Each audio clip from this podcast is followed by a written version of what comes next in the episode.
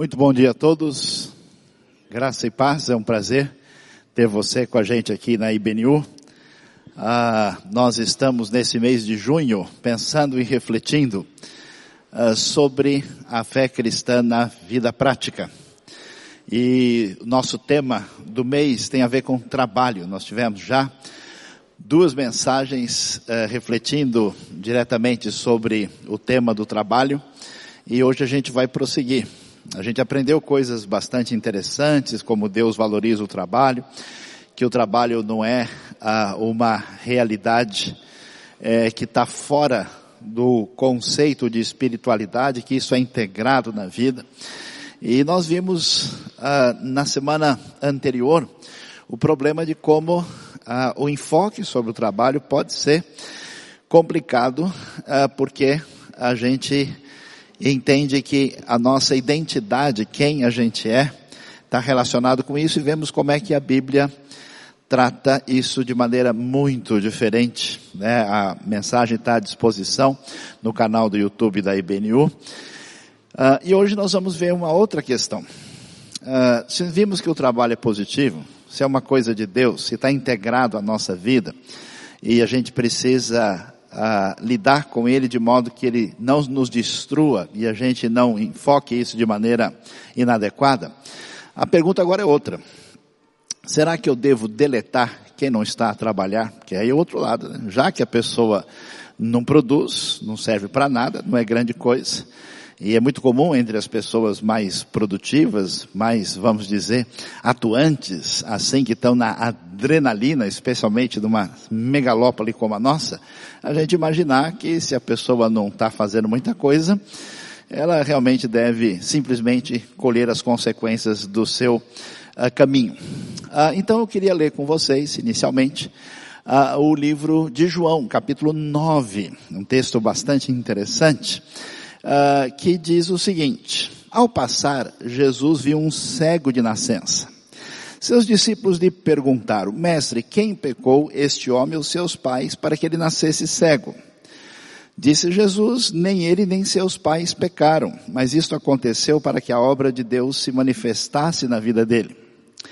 Enquanto é dia, precisamos realizar a obra daquele que me enviou. A noite se aproxima quando ninguém pode trabalhar, enquanto estou no mundo. Eu sou a luz do mundo. Tendo dito isso, Jesus cuspiu no chão, misturou terra com saliva e aplicou aos olhos do homem. Então ele lhe disse, vá lavar-se no tanque de Siloé, Siloé, que significa enviado. O homem foi, lavou-se e voltou vendo. Seus vizinhos e os que anteriormente o tinham visto, mendigando, perguntaram, não é esse o mesmo homem que costumava ficar sentado mendigando? Alguns afirmavam que era ele. Outros diziam, não apenas se parece com ele, mas ele próprio insistia, sou eu mesmo. Então todos, como foram abertos seus olhos, interrogaram eles. Ele respondeu, o homem chamado Jesus misturou terra com saliva, colocou nos meus olhos, me disse que fosse lavar em Siloé. Fui, lavei-me, agora vejo. Eles lhe perguntaram onde está esse homem, não sei, disse ele. Então levaram aos fariseus o homem que fora cego. E era sábado, o dia em que Jesus havia misturado terra com saliva e aberto os olhos daquele homem. Então os fariseus também lhe perguntaram como ele receber a visão. O homem respondeu, ele colocou a mistura de terra e saliva nos meus olhos e eu me lavei e agora vejo.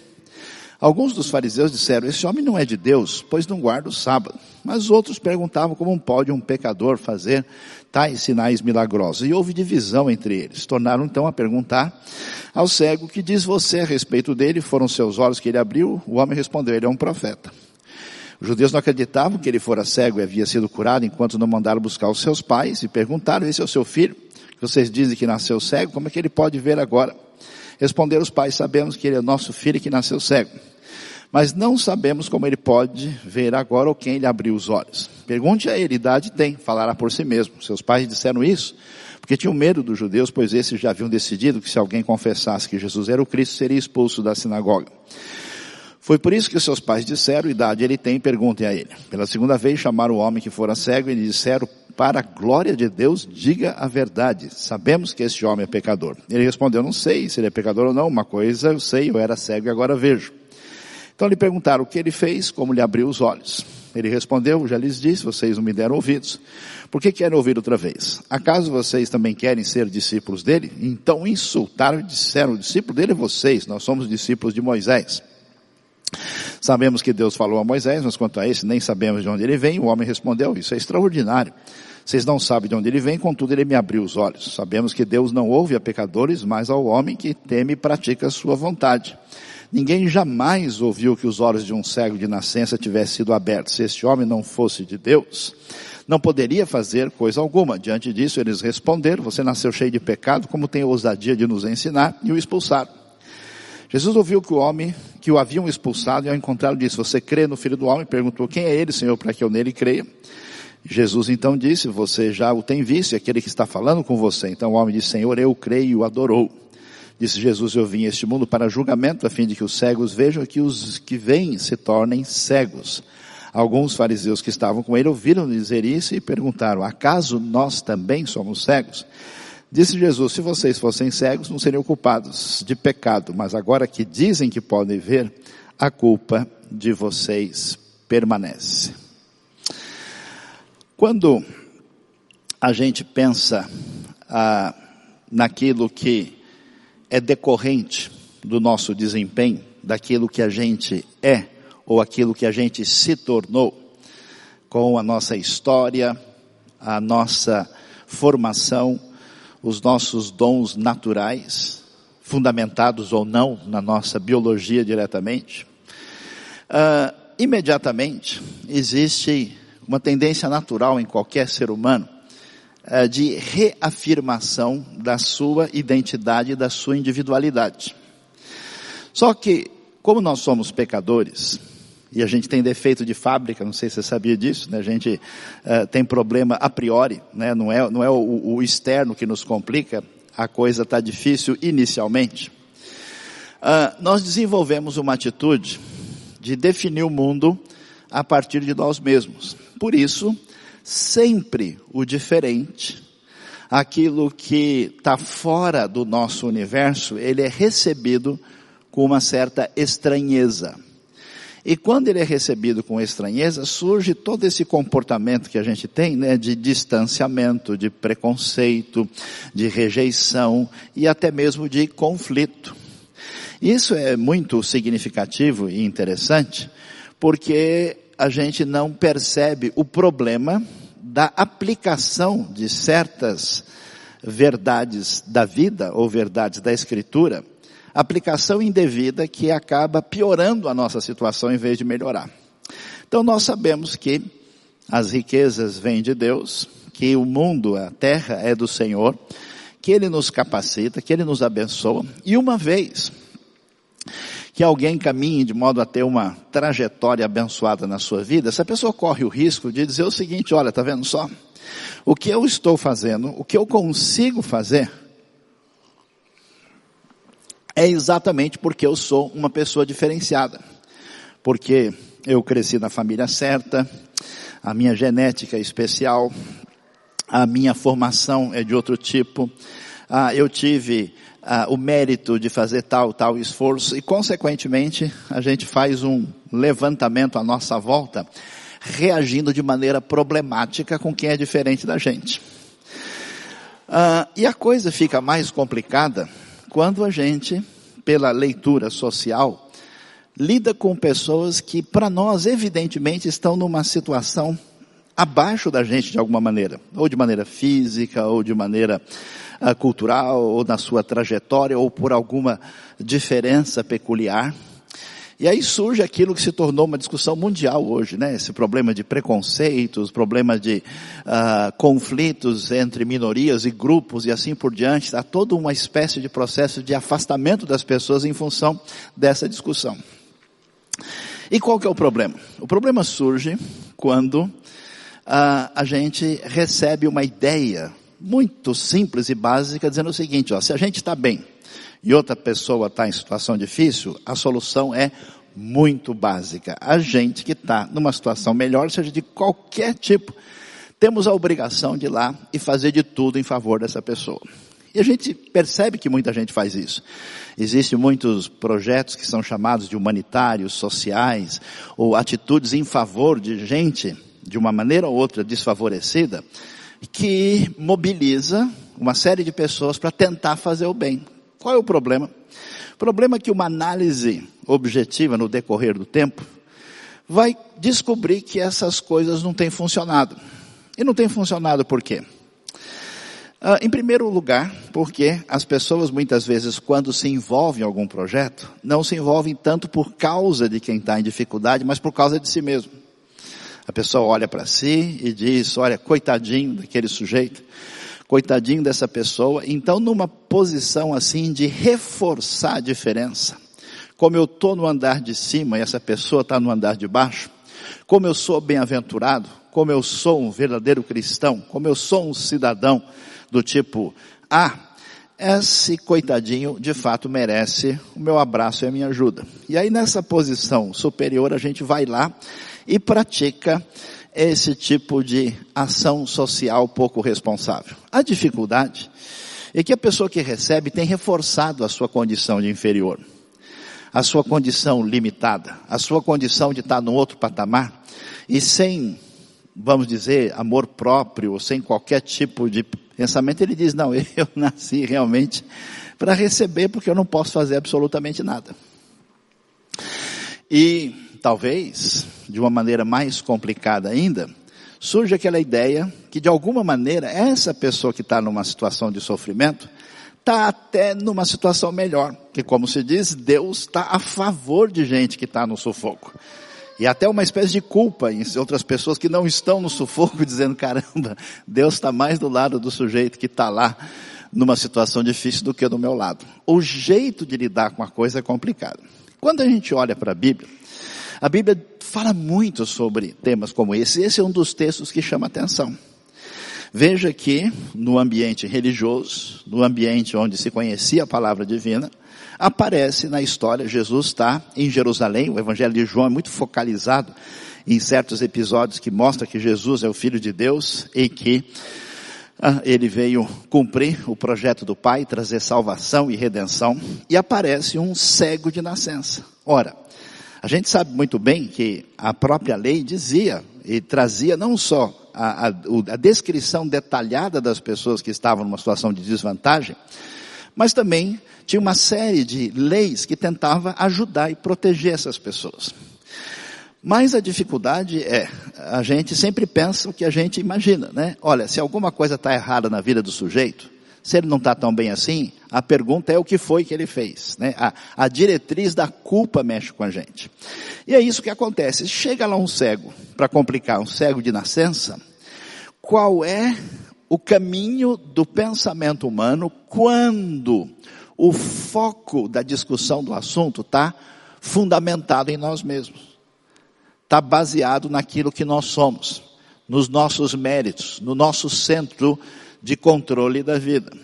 A pergunta deles, então, olha, escuta, esse aqui é um cego de nascença. Os discípulos de Jesus que estão vivendo nesse ambiente, eles fazem a pergunta mais sem noção possível. Eles vão dizer, Senhor, escuta, está aqui o cara que não enxerga desde que nasceu. Então eu quero saber de quem é a culpa. Quem foi que fez errado? Quem foi que atuou para construir essa realidade? Quem foi que pecou? Foi ele que fez isso para que ele na, é, como é que isso acontece, né? Ou melhor, uma opção, quem sabe, foram os seus pais. Então, essa é a, a diretriz, o vetor que domina boa parte da nossa maneira de lidar com quem está em alguma situação desfavorável. Olha, aí tem alguma culpa no cartório. Por isso que a gente só tem disposição de ajudar a gente quando essas pessoas merecem. Imagina, eu vou ajudar o sujeito, ele mentiu para mim. Eu vou investir nesse projeto. A pessoa não agiu da melhor maneira possível. Ah, eu vou fazer isso em favor dessa pessoa.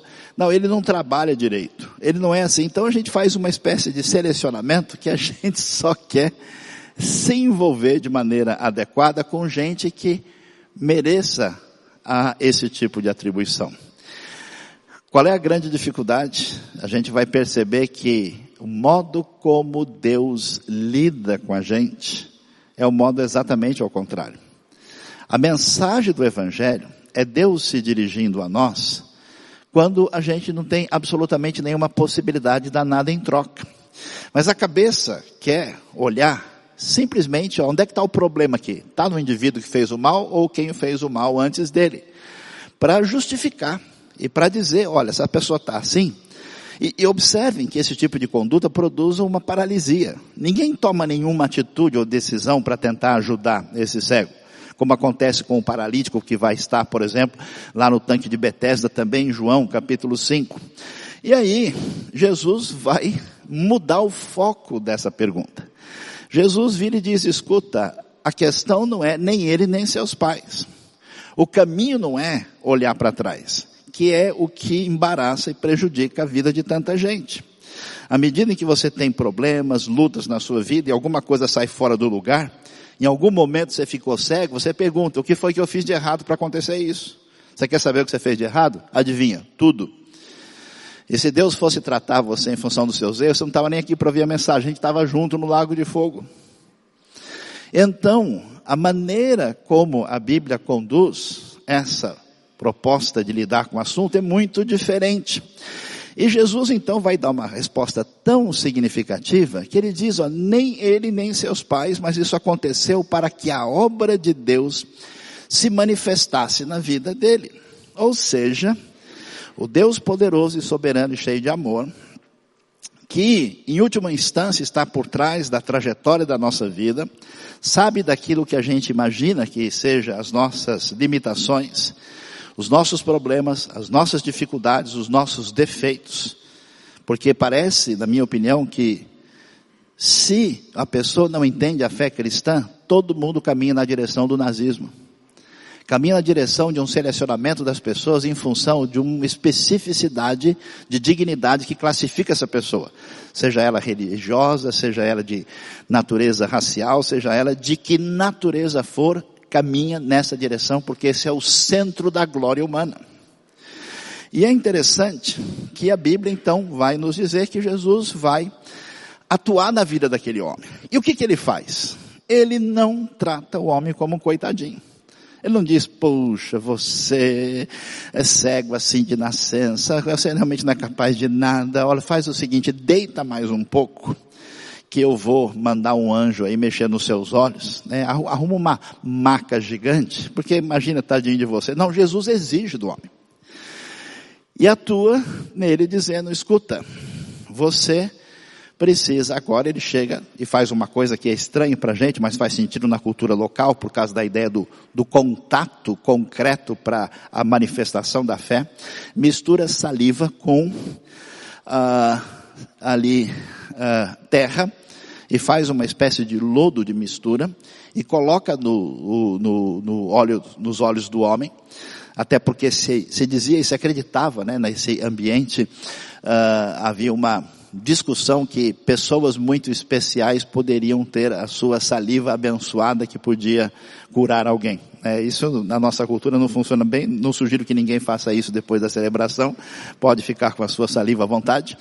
Uh, mas ele faz isso, toca e manda o homem e se lavar num tanque que ficava na parte mais baixa da chegada de Jerusalém, quando as pessoas se lavavam para entrar no templo e serem purificadas. Esse tanque, inclusive, foi descoberto, o tanque original, uh, no final do ano de 2004. E o homem então se lava lá e é curado. E é interessante que ele nem, nem viu Jesus ainda. E quando o problema dele é resolvido, aqui está uma pessoa diferente, que não tem muita condição de trabalhar, ele está mendigando, inclusive, é extremamente mal percebido, porque a sociedade, à sua volta, o vê, esse homem tem alguma referência de injustiça na sua vida para que ele pudesse chegar num ponto desse. Alguma cabeça de jumento tem enterrada na casa da família dele. Não é possível que esse cara seja assim. Se Deus é bom e faz o que faz, por que, que ele está desse jeito? A família dele deve ser o bicho. É o que a gente faz, não faz isso quando analisa as pessoas, você chega e aquele fulano parece meio estranho, né? E aquela menina esquisita, né? Aquele é meio assim, é meio, você vai logo dizendo qual é o grau de dignidade dessa pessoa para que ela receba a minha interação aprofundada. E aí, o homem vai lá, se lava, volta vendo, e é impressionante. Por quê? Porque o interesse do texto não é criticar o povo judeu. Ah, João reforça o uso da palavra, porque provavelmente ele está falando daqueles religiosos que dominam Jerusalém, já que existia Judéia e Galiléia e os discípulos vieram de lá. Porque todo mundo aqui, Jesus, os discípulos, o cara curado, todo mundo está nesse ambiente judaico. E aí, ele vai e aí fala com os religiosos. É impressionante a atitude dos religiosos. Qual é o problema dos religiosos? Esse problema maior nosso, que é construir a vida em cima de nós mesmos. Aquilo que leva a gente a trabalhar feito um louco e morrer. Aquilo que leva à idolatria. Aquilo que leva à independência de Deus e um caminho próprio problemático é o que controla isso, que controla a religião. Então, em vez deles olharem, se animarem, verem como isso aconteceu, eles não querem saber. Eles vão tentar olhar nos detalhes da lei para ver se esse homem uh, fez alguma coisa que tecnicamente é proibido na, no Shabat. E que nem necessariamente é uma coisa que é contra a lei de Deus, mas é contra algumas tradições que ampliaram o jeito de lidar com essa lei. E então, em vez de observar, isso que é impressionante, em vez de ter o bom senso de observar a situação dessa condição problemática ser resolvida, eles não prestam atenção nisso.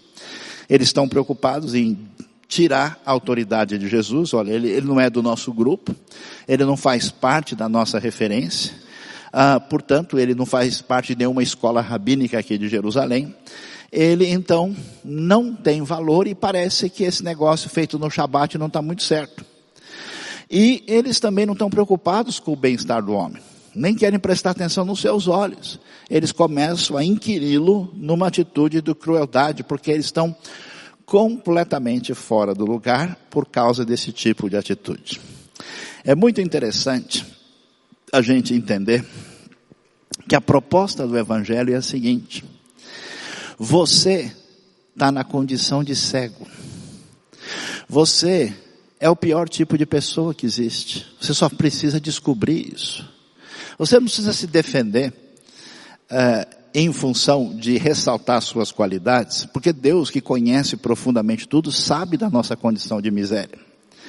Interessante lá em Tiago, quando Tiago está ali no começo da sua carta recomendando como é que essa comunidade de gente muito bem sucedida no seu trabalho, gente que vive em pobreza, está convivendo junto. Tiago diz que aquele que é pobre deve se gloriar ah, de maneira positiva na sua condição, fazendo referência ao que o Evangelho fez na sua vida.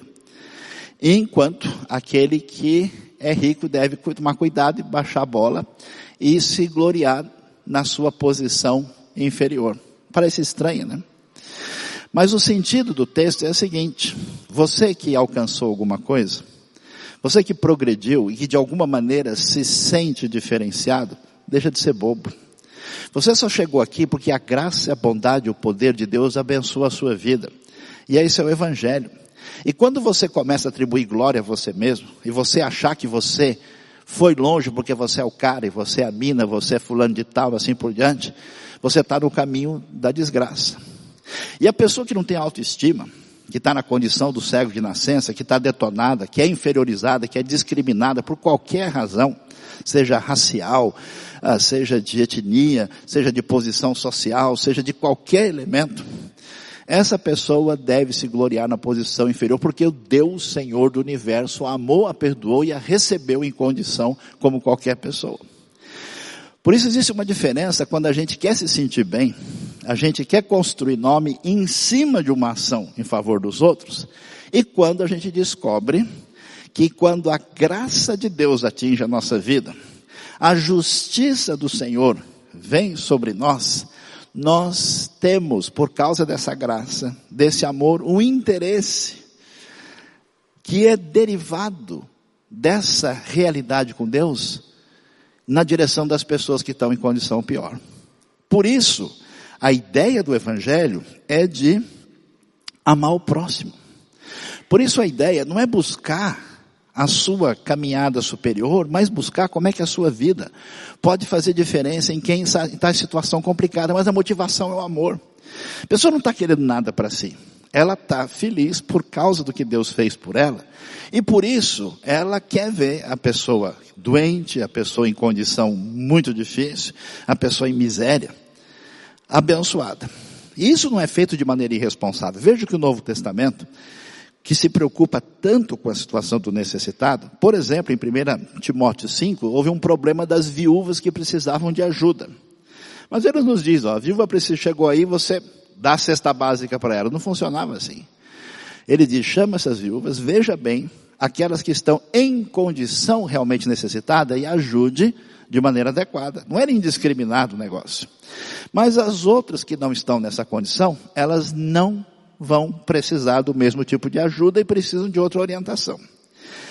A realidade de como a gente precisa de fato se preocupar com quem está na condição de cegueira, em dificuldade séria, em alguma ah, situação desfavorável, é tão interessante que olha só eu convido depois você a olhar com atenção Deuteronômio capítulo 24. Dá uma olhada, eu vou ler alguns versículos para vocês e eles mostram essa base da verdadeira justiça social em favor do necessitado. Por exemplo, não tomem as duas pedras de moinho, nem mesmo a pedra, apenas a pedra de cima como garantia de uma dívida, pois isso seria tomar como garantia o meio de subsistência do devedor.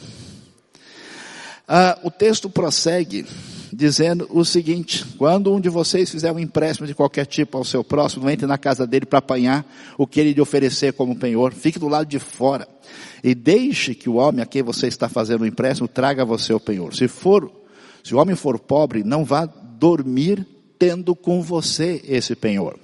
Devolva-lhe o manto ao pôr do sol para que ele possa usá-lo para dormir e lhe seja grato.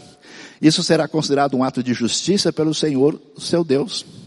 Não se aproveitem do pobre necessitado, seja ele um irmão israelita ou um estrangeiro que vive numa das suas cidades. Paguem-lhe o seu salário diariamente, antes do pôr do sol, pois ele é necessitado e depende disso. Senão ele poderá clamar ao Senhor contra você você será culpado de pecado. Não negue justiça ao estrangeiro e ao órfão, nem tome como penhor o manto de uma viúva Lembre-se de que vocês foram escravos no Egito e de que o Senhor Deus, o Senhor os libertou, por isso eu lhes ordeno que façam tudo isso. Quando vocês estiverem fazendo a colheita da sua lavoura e deixarem um feixe de trigo para trás, não voltem para apanhá-lo. Deixe-no para o estrangeiro, para o órfão, para a viúva, para que o Senhor, o seu Deus, os abençoe em todo o trabalho das suas mãos. Quando sacudirem as azeitonas das suas oliveiras, não voltem para colher o que ficar nos ramos. Deixe o que sobrar para o estrangeiro, para o órfão e para a viúva, e quando colherem as uvas da sua via, não passe de novo por ela, deixando o que sobrar para o estrangeiro, para o órfão e para a viúva. Lembre-se de que vocês foram escravos do Egito. Por isso lhes ordeno que façam tudo isso. Se você quer ver mais, dá uma lida em Provérbios. Toda vez que a pessoa na condição de desvalido aparece, como é que existe uma postura direta da parte de Deus, de dizer que se você está alcançado pela relação com Deus, com a graça divina, o seu coração tem esse vetor na direção de entender que o que você tem não é nada seu. Tudo que você aprendeu não é exclusivamente seu. Tudo que você se tornou é a oportunidade para que você seja o caminho de Deus na bênção na vida dessas pessoas, conforme a gente vê aqui. E Deuteronômio 24 é muito interessante, porque ele olha os detalhes né, da justiça, exatamente dizendo: tomem cuidado, porque uh, vocês podem entrar por um caminho muito complicado ao se aproveitar de quem está numa condição inferior para levar vantagem nesse aspecto. Mas quando a gente pensa e raciocina um pouquinho mais para frente, uh, a gente vai descobrir uh, que a Bíblia nos surpreende. Porque mesmo mostrando a condição dessas pessoas, ela vai nos contar a história do povo das pessoas que foram trabalhadas por Deus. E o interessante, que ainda que seja sinal de bênção de vida, tudo aquilo que acontece favoravelmente para construir a nossa vida, quando a Bíblia mostra a trajetória de Deus na vida das pessoas, Deus escolhe gente e age na vida de gente que a gente poderia considerar hoje gente com necessidades especiais. Gente em situação difícil. É gente que está excluída da comunidade da fé, como Ruth, a Moabita, que tem um passado muito complicado. É gente da pior condição possível para fazer parte dessa comunidade, como Raabe, que foi prostituta em Jericó, depois se torna mãe de família em Israel. É gente que é bizarro o que Deus faz. Deus chama um rapaz simpático chamado Moisés. Moisés foi reprovado no teste de fono. Ele foi lá, procurou, né? Uh, fazer o teste direitinho. E o que, que você vai fazer, Moisés? Eu vou conduzir o povo. Você vai fazer o que? Conduzir? Você vai dar palestras? Então você vai é, dizer para eles as palavras. Deus escolhe alguém para conduzir as palavras dele, trazer as palavras que não sabe nem falar direito. E Moisés tinha consciência disso. Quando Deus chega lá e fala com ele, Moisés, você vai lá, Moisés disse, Senhor, o senhor, consultou o GPS? Tem certeza que não mudou de endereço e o senhor foi para o lugar errado? Já viu isso em algum lugar, né? Tem certeza que o endereço não é outro? O Arão, o meu irmão, ele fala pra caramba, o senhor está confundindo, a gente é da mesma família. Então conversa com ele. Moisés tinha língua pesada, talvez fosse gago ou tivesse algum defeito na fala. Moisés chegasse aqui, a gente recebesse e falou, vamos ver se tem uma classe para você aqui, separa ele de lado. É interessante que pessoas em condição limitada, que a gente acha que é pior do que a gente. Você que sabe mais, estudou mais, acha que quem sabe menos é inferior a você. Você que vem de um grupo social melhor, olha talvez para quem está embaixo é, tadinho, né? Você que se acha de um grupo étnico, racial melhor que os outros e despreza quem é de outra origem, seja negro, seja asiático ou até seja branco. Você que Deus abençoou com recursos, olha para o indivíduo lá em situação difícil, vagabundo, incapaz, irresponsável não sabe o que vai fazer. O que é interessante é que essas pessoas com tantos problemas e dificuldades foram trabalhadas por Deus no meio de condição que os colocava absolutamente em situação pior e negativa. E a gente vive a nossa vida assim, prestando atenção. A gente, a gente quer estar perto. A gente quer que a nossa família, a gente quer que tudo saia perfeitinho. E Deus mostra que Ele age na história de uma maneira que a gente jamais imagina. Por quê? Porque a gente não sabe onde está o problema maior. Você viu como é que termina a história de João 9? Termina diferente do que começou. Ela começa que a gente tendo um dó, que tadinho do rapaz. É cego de nascença. Esse cara não tem futuro. Nem tinha braille para ele aprender. E a gente está com dó, vai ficando com raiva dos religiosos, fica amigo de Jesus, é isso aí, Jesus, ajuda esses pobrezinhos aí. O senhor é herói do meu filme, eu quero ver o cego feliz. Mas à medida que a história caminha, a gente vê uma inversão. Porque Jesus fala de tal maneira que ele diz, olha, a doença maior não é a sua limitação não é o desastre aparente que atingiu a nossa vida que nos derrota por completo. É exatamente a nossa atitude, seja a sua vida em condições limitadas ou não, que destrói a gente, porque cego de verdade são esses religiosos. Então Jesus inverte e diz: escuta, vocês que acham, que enxergam muito, que têm essa atitude tão absurda diante do sofrimento humano, diante da cura extraordinária, diante de tudo o que aconteceu, vocês que reagem desse jeito, são vocês é que estão numa situação para a gente chorar e lamentar porque é a pior possível, porque isso sim acaba com uma pessoa para sempre. E então, Jesus disse, se vocês dissessem que precisavam de ajuda, estava tudo bem, mas como vocês acham que enxergam muito, vocês são cegos de verdade e termina o homem curado. O homem vendo de verdade e aqueles que eram os mestres do entendimento e da visão espiritual completamente cegos. Eu andei estudando um pouco a vida de algumas pessoas.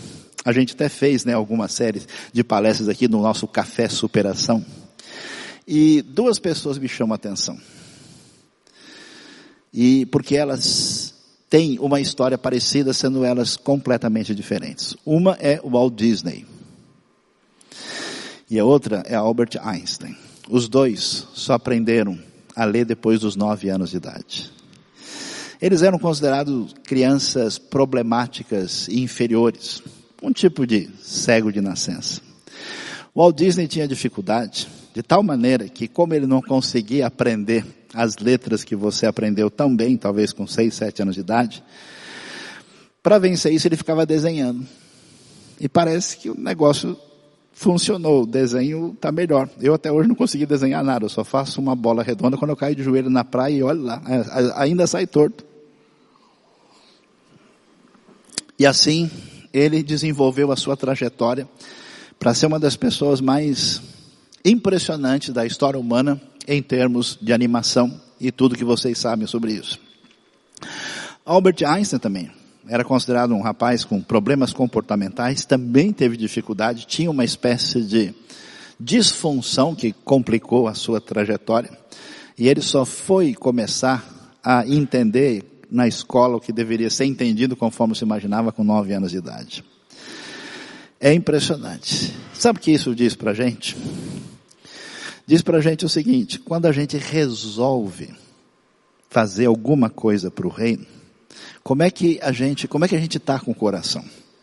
Você acha mesmo que você é gente boa? Que a igreja, que o mundo precisa de você, que Deus está numa situação de necessidade, que Ele está precisando de você? Ou você entende que você não é nada. E que o amor e a graça de Deus, a salvação que nos perdoou de graça, mobiliza o coração da gente para a gente decidir viver uma vida para servir. E esse serviço é por amor às pessoas que estão em condições de necessidade dessa graça. Uma coisa é a gente fazer qualquer ação para tentar parecer bom, bom ou justo. Outra coisa é a gente agir em função da justiça que nos alcançou. Sabe qual é a diferença? Que quando a gente lida com as pessoas com essa atitude, da pessoa superior que veio dar um abraço em você, a pessoa sente isso. E aí, ela está condenada para sempre. Porque você reforça nela, seu cego de nascença. Quem pecou? Foi você que conta a verdade. Mas quando você chega lá, de cabeça baixa, cheio de amor no coração e desejo de desprendimento, e fala para essa pessoa: Olha, eu sou que nem você. Um dia também, Deus abençoa a minha vida. Eu não teria nenhuma chance, eu descobri isso mais tarde. E por causa desse amor que mexeu, agora eu tenho algumas coisas que nem são minhas, passaram pelas minhas mãos, e eu vim aqui dividir com você. Essa pessoa que é alcançada por esse amor incondicional, em vez dele simplesmente receber uma assistência social, ele recebe aquilo que pode mudar a nossa vida para sempre. E é impressionante, e aí você entende a história da Bíblia, como tanta gente, aparentemente sem necessidade, nunca caminhou na direção do altruísmo que o Evangelho traz como convite para nós e tanta gente que a gente olharia para ele e ah, coitado. Que pena. Sei o que vai ser da vida dele. Foram trabalhadas por Deus e se tornaram protagonistas da história. Vou terminar a nossa mensagem passando um pequeno vídeo para vocês. Talvez vocês conheçam. Se é complicado alguém nascer cego, imagine uma pessoa que nasce cego, e depois tem um problema a mais. Há um menino que nasceu não faz tanto tempo, e além de ser cego, ele era completamente autista.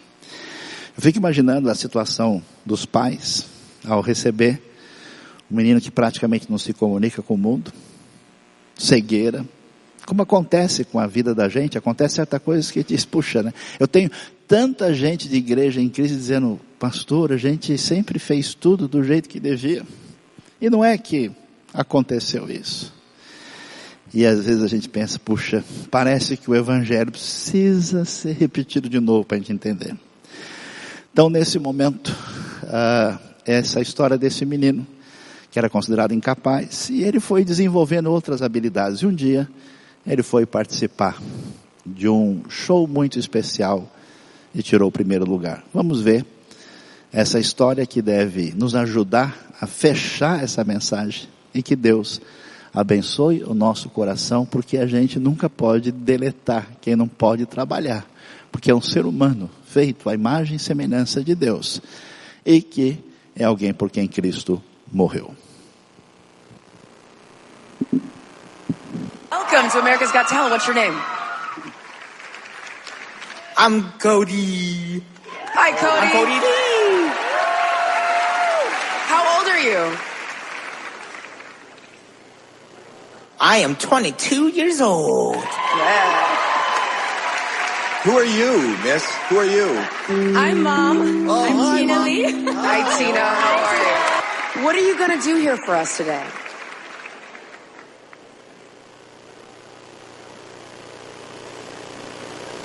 I'm gonna sing a song for you on the piano. I love it. Tina, tell us a little bit about Cody. Cody is blind and autistic. Wow. We found out that he loved music really early on. He listened and his eyes just went huge and he started singing. And that's when I just, I was in tears because that's when I realized, oh my gosh, he's an entertainer. So, yeah.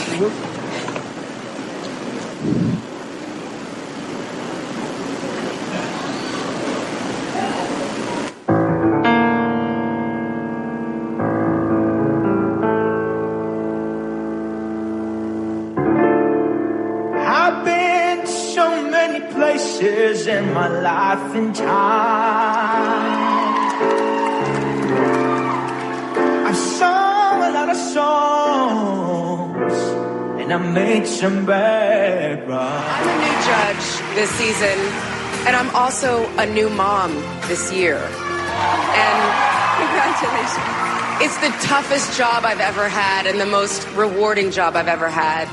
You just want to give your kids the moon, the stars, and the rainbows.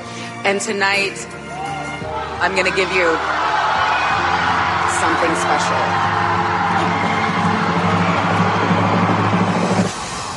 On every mountain,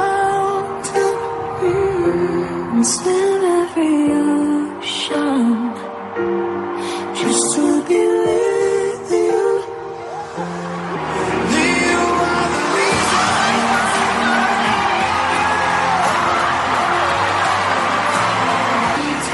Cody Lee, you have got the golden buzzer from Gabrielle Union.